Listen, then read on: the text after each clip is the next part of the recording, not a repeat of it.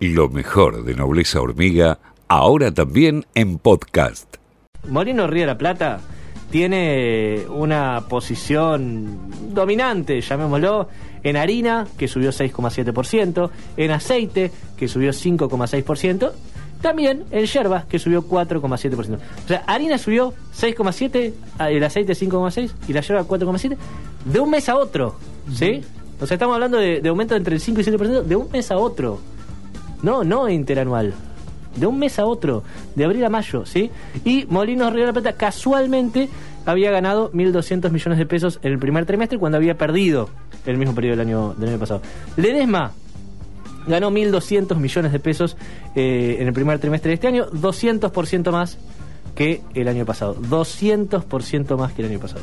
Arcor ganó 3.800 millones de pesos, casi 500% más que el año pasado. ¿Sí?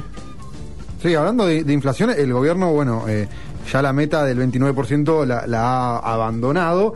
Eh, eh, varios funcionarios eh, estuvieron, siempre salieron a declarar que querían que el salario este año le gane una vez por todas a la inflación. Y una buena señal fue, por ejemplo, la- la- las paritarias de los trabajadores del Congreso, que fueron por, el 40%. 40%, sí. Lo mismo la- las paritarias de los bancarios que están negociando por ese, por ese porcentaje también. Así que bueno, por ese sentido eh, eh, fue un mensaje, ¿no? Mandar, eh, subir, aumentar un 40% eh, el salario en las paritarias a, los trabajadores del Congreso, como diciendo, bueno, esto es la nueva meta que estamos eh, eh, estimando de inflación para que los salarios superen, superen a la inflación este año, ¿no? Pero, pero no te enterás de que los trabajadores del Congreso van a ganar 40% más, sino que te dicen diputados y senadores van a ganar 40% más. Que es cierto, están atados a la paritaria de los trabajadores del Congreso, pero les trabajadores, ¿sí? Les trabajadores de las dos cámaras van a pasar a ganar 40% más y ese dato no te lo dan, te hablan de lo otro, ¿sí?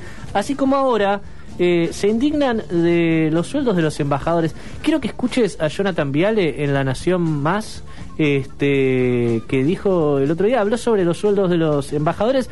Escuchá los números y ahora en un ratito lo analizamos y, te cuento al- algún detalle que capaz omitió. cuarentena fue una decisión correcta. Están salvando vidas. Qué fácil es opinar con la panza llena, ¿no? Con el bolsillo lleno, mejor dicho. Cobrando en euros, viviendo en un palacio, en un castillo. Qué fácil, ¿no? ¿Sabes cuánto gana Alfonsín? ¿Sabes cuánto gana Alfonsín? Sentate. Lo contó Santi a principio de año, hace algunos meses, Santi Bulat. 12.500 dólares. Así fácil dos palos por mes tomando dólar blue. Y yo también te milito así la cuarentena. ¿Sabes cuánto gana Scioli, el embajador Scioli en Brasil? 14 mil dólares por mes. 2 millones 200 mil pesos tomando el blue, ¿no? Tiene bastante laburo para hacer después el divague del presidente el otro día. ¿Sabes cuánto gana Tomara, el embajador en México, otro que tiene mucho trabajo por delante, ex ministro de Cristina? 13.500 dólares. 2 millones 100 mil. Así fácil hacer cuarentena. Dos palitos, chofer, comida de lujo, charlas por Zoom, amenities, todo, ¿no? Por eso venimos insistiendo que el gran problema acá es la profunda desconexión entre el gobierno y la gente. No están conectados.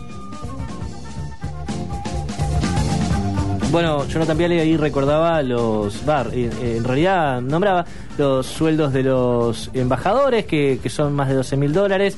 Eh, tienen, tienen una casa ya asignada por, por la embajada, digamos, por Cancillería. Este, y lo, recordemos que están en un país foráneo, por lo tanto necesitan dólares para poder manejarse o, o la moneda local. Eh, es muy alto 12 mil dólares, ¿sí? Eh, pero vamos a- a explicar un poquito algunos datos que capaz se omitieron, ¿no? Eh, no lo decide el gobierno cuánto gana un, embajador, ¿sí?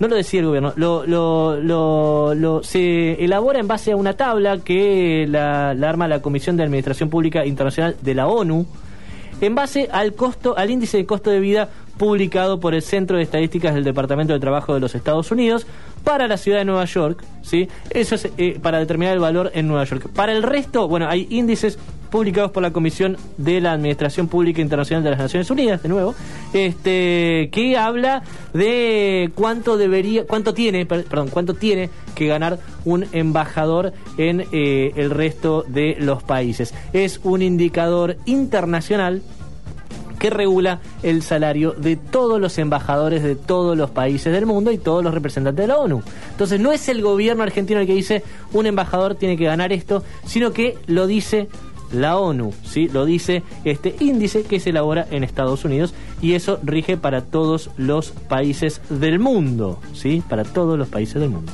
Otro dato.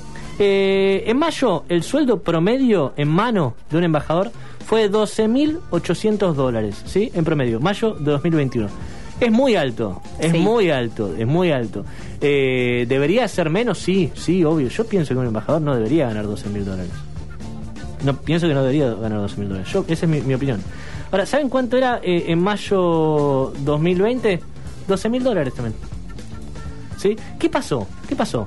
Eh, estos números no los, no los puso el, frente de todos. Vienen de la época de Mauricio Macri. Mauricio Macri fue el que pasó a pagarle más de 12 mil dólares a los embajadores argentinos. De hecho, Felipe Solapena llegó a la Cancillería.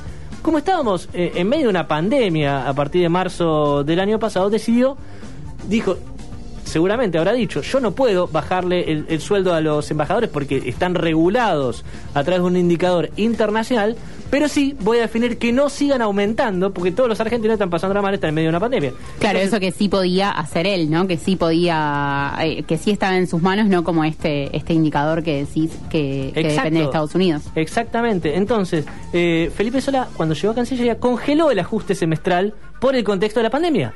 ¿sí? Entonces, los embajadores están ganando ahora lo mismo que ganaban con Macri. Ahora están ganando lo mismo que ganaban con Macri. Yo no vi a estos periodistas. Con el salario congelado. Exacto, por eso mismo. Yo no vi a estos periodistas que se están indignando ahora de cuánto gana un embajador por las cosas que dijeron, ¿sí? Por las cosas que dijo eh, Ricardo Alfonsín, por las cosas que dijo Daniel Scioli. Salen a mostrar sus recibos de sueldo, pero no muestran cuánto era el recibo de sueldo de los embajadores de Macri.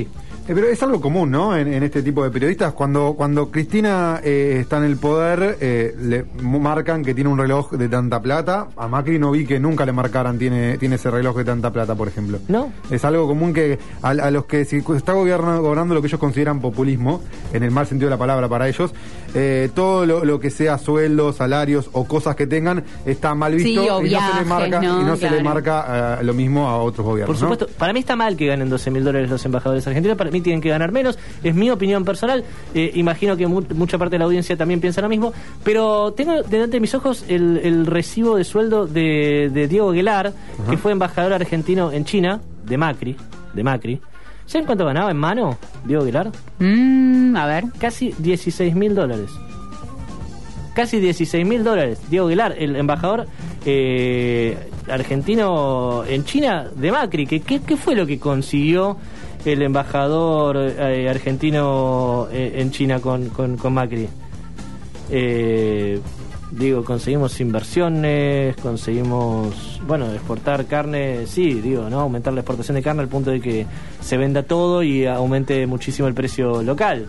claro, tal cual. Eh, bueno, digo, 16 mil dólares ganaba Diego Lar yo no lo vi, eh, y ha criticado duramente ¿no? al, gobierno nacional, yo no vi a estos, eh, en medio de la pandemia, a pesar de todos los esfuerzos que está haciendo, yo no vi a, ningún este, periodista de estos que ahora se, ponen a revisar recibos de sueldo eh, mirar cuánto ganaban los embajadores argentinos con Macri, que incluso ganaban lo mismo y algunos más. ¿eh?